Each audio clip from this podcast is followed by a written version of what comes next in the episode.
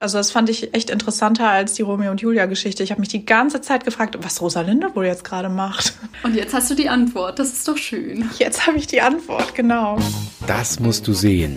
Die Cinema Hausaufgabe mit Lisa Schwarz und Caroline Streckmann. Hallo und herzlich willkommen zur 30. Folge von Das musst du sehen. Äh, wir quatschen auch heute natürlich wieder über einen Film, äh, den ich letzte Woche rausgesucht habe für meine liebe Kollegin Caro. Hallo Caro. Hallo Lisa. Ich hoffe, äh, du hast fleißig geglotzt und deine Hausaufgaben gemacht. Ja, natürlich. Ich äh, bin sehr vorbildlich mit dieser Hausaufgabe umgegangen und habe den Film äh, mir angeguckt. Äh, es war auch tatsächlich äh, ein, ein schönes Seherlebnis. Und zwar äh, hatte ich ja die Aufgabe, den Film Rosalinde zu gucken bei Disney Plus. Es geht im Grunde genommen um Romeos Ex, die berühmte Romeo und Julia-Geschichte aus einer anderen Perspektive erzählt. Denn da ist neben Julia auch noch Rosalinde, mit der Romeo zusammen war. Aber dann auf einem Ball trifft er eben Julia und verliebt sich unsterblich in sie. Wir kennen die berühmte Geschichte. Und ab da ist Rosalinde für ihn so ein bisschen Geschichte. Und äh, Romeo und Julia äh, entwickeln ihre Romantik, aber Rosalinde steht daneben und findet es gar nicht so witzig und versucht, Romeo zurückzugewinnen. Ja, du hast schon gesagt, also es war ein positives Seherlebnis, ja? Also es war nicht ein totaler Griff ins Klo, sage ich mal. Nee, das fand ich gar nicht. Also ich habe den äh, Film tatsächlich gerne geguckt. Ich hatte ja auch bei der letzten Folge schon gesagt, ich hatte vorher schon davon gehört und hatte den eh eigentlich schon mal sehen wollen. Und das war jetzt ganz schön, dass ich jetzt da auch äh, einen Grund zu hatte. ähm, es hat mir tatsächlich Spaß gemacht, weil ich diese Grundprämisse auch einfach sehr spannend finde, dann da einfach mal die Geschichte aus einer anderen Perspektive zu erzählen und auch aus einer modernisierten Perspektive, muss man ja sagen. Mhm.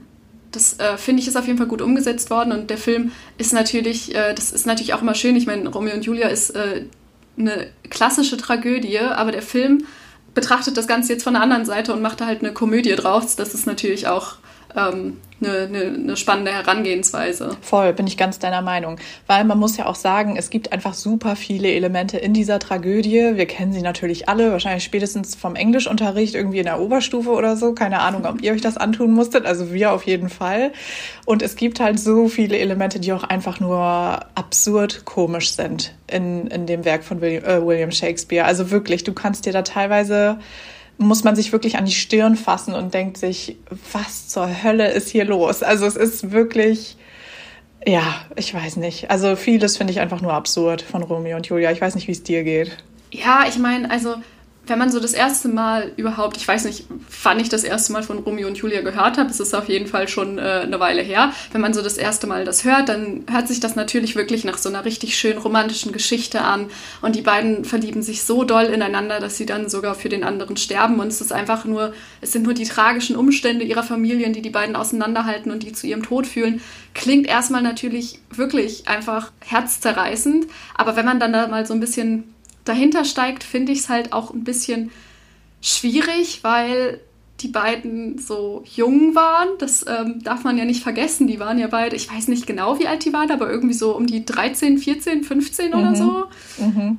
Ja, die waren sehr jung und die haben sich halt auch gerade erst kennengelernt und sind dann schon bereit, füreinander zu sterben. Das ist natürlich, äh, das ist eine Form von Commitment, die ich mir so nicht vorstellen kann und die ich auch vielleicht ein bisschen übereilt bezeichnen würde.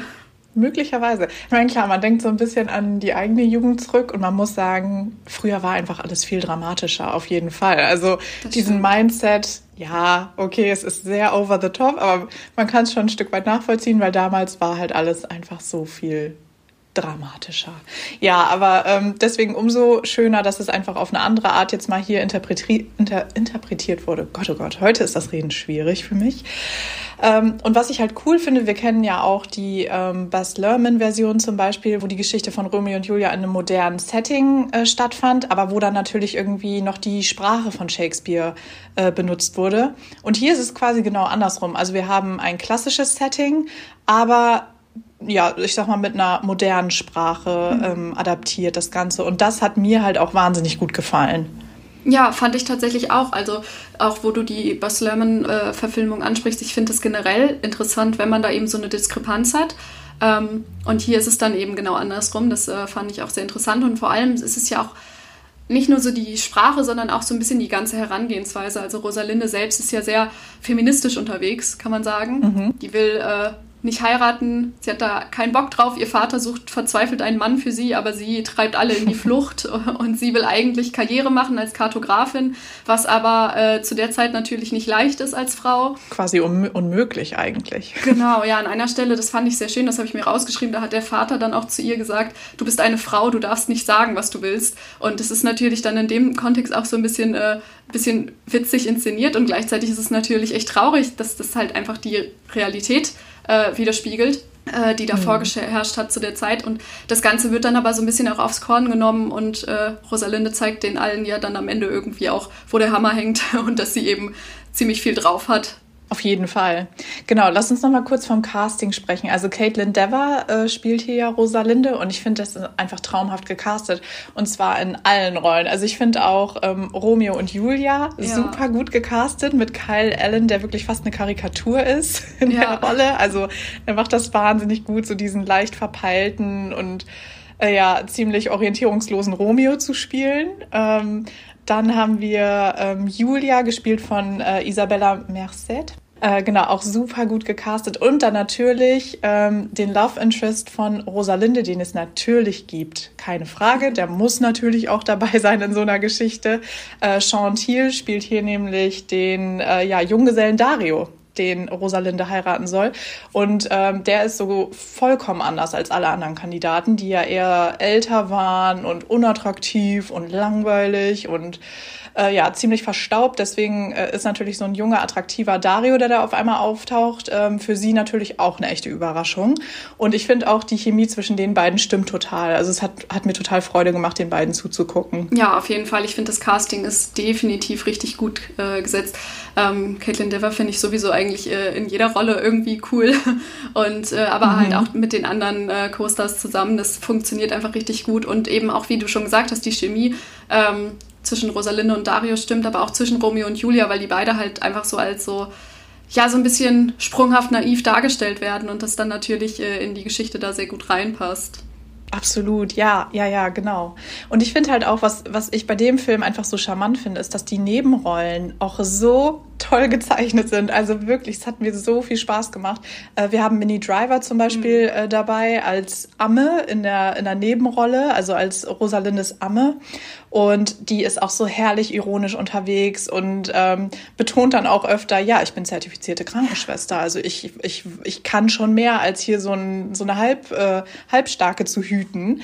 Oder auch einer meiner Favoriten war ähm, Steve, Steve mhm. der Kurier, der so ne, immer herrlich verkifft unterwegs ist und eigentlich nicht so wirklich zuverlässig, was natürlich ein Problem ist, also was natürlich dann auch zu dem, zu dem eigentlichen Missverständnis führt, ähm, dass das eine wichtige, wichtige wichtige Nachricht, und ich glaube, wir alle wissen, von welcher Nachricht ich bei Romeo und Julia spreche, dass die nicht zugestellt wurde oder falsch zugestellt wurde. Und ach, das macht einfach so viel Spaß. Und aber auch, also zu dem, zu dem äh, Kurier, zu dem Sieve, das ist ja auch das Schöne, dass da auch noch so andere Elemente drin stecken, die man auch so ein bisschen dann aus der modernen Welt halt äh, reingebracht hat in dieses äh, historische Setting, dass Rosalinda am Anfang ja ganz lange auch auf eine Nachricht von Romeo wartet, während Romeo schon längst äh, Rosalinde im Grunde genommen vergessen hat und jetzt nur noch Augen für mhm. Julia hat.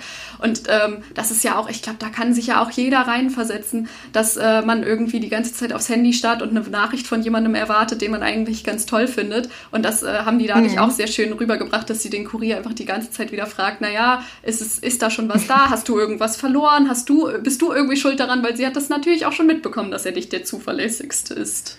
Ja, ja, ja, total. Also sie, ich glaube, ist damit die erste, historisch gesehen, die offiziell geghostet, geghostet wurde von, von Romeo. Also echt mies, echt richtig, richtig mies. Ja, ach, super. Ja, also der Humor stimmt hier auf jeden Fall in jedem Moment. Das sehe ich ganz genauso. Und ähm, ja, man muss auf jeden Fall, also ich will nicht spoilern, aber man muss auch auf jeden Fall den Abspann noch ein Stück weit gucken, weil am Ende noch eine sehr, sehr witzige Szene kommt. Ja, das ist auch, das ist auch eine Szene, die hat mir sehr gut gefallen. Ähm, ist jetzt schwer darauf einzugehen, ohne zu spoilern, aber äh, wer den Film gesehen hat, der wird wissen, was wir meinen, denke ich, ähm, weil das das Ganze halt auch nochmal so schön äh, auf den Punkt bringt. Dieses, äh, diese ganze Romeo und Julia-Geschichte im Grunde genommen.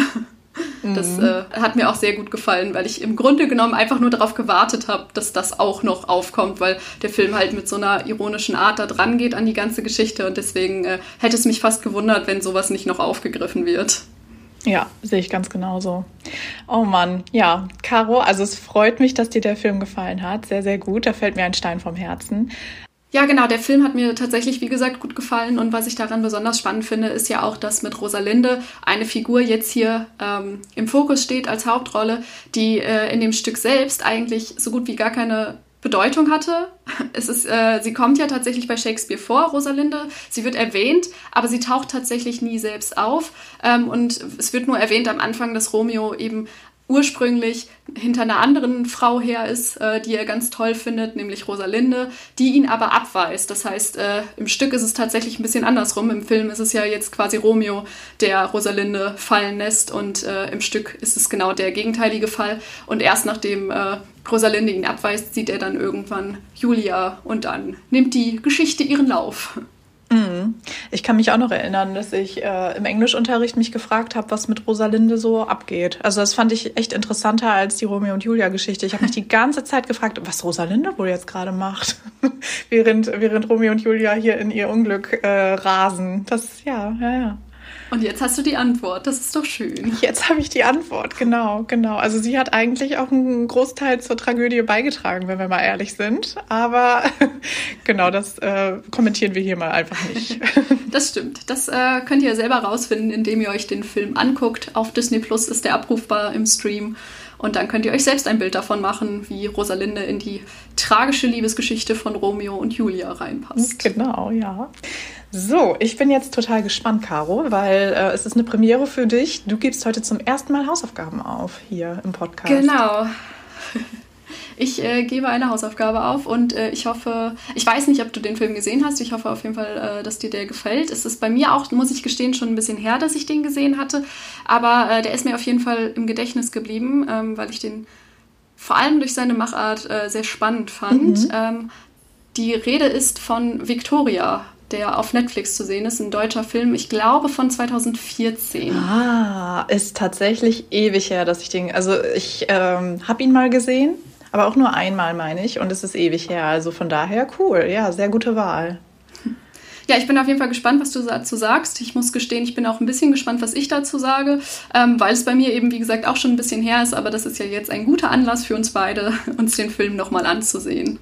Sehr cool, das machen wir auf jeden Fall. Und dann, ja, freue ich mich schon, wenn wir in zwei Wochen drüber quatschen. Und ja, bis dahin, Caro, ne, bleib gesund und ähm, ja, ich freue mich aufs nächste Mal. Ich freue mich auch.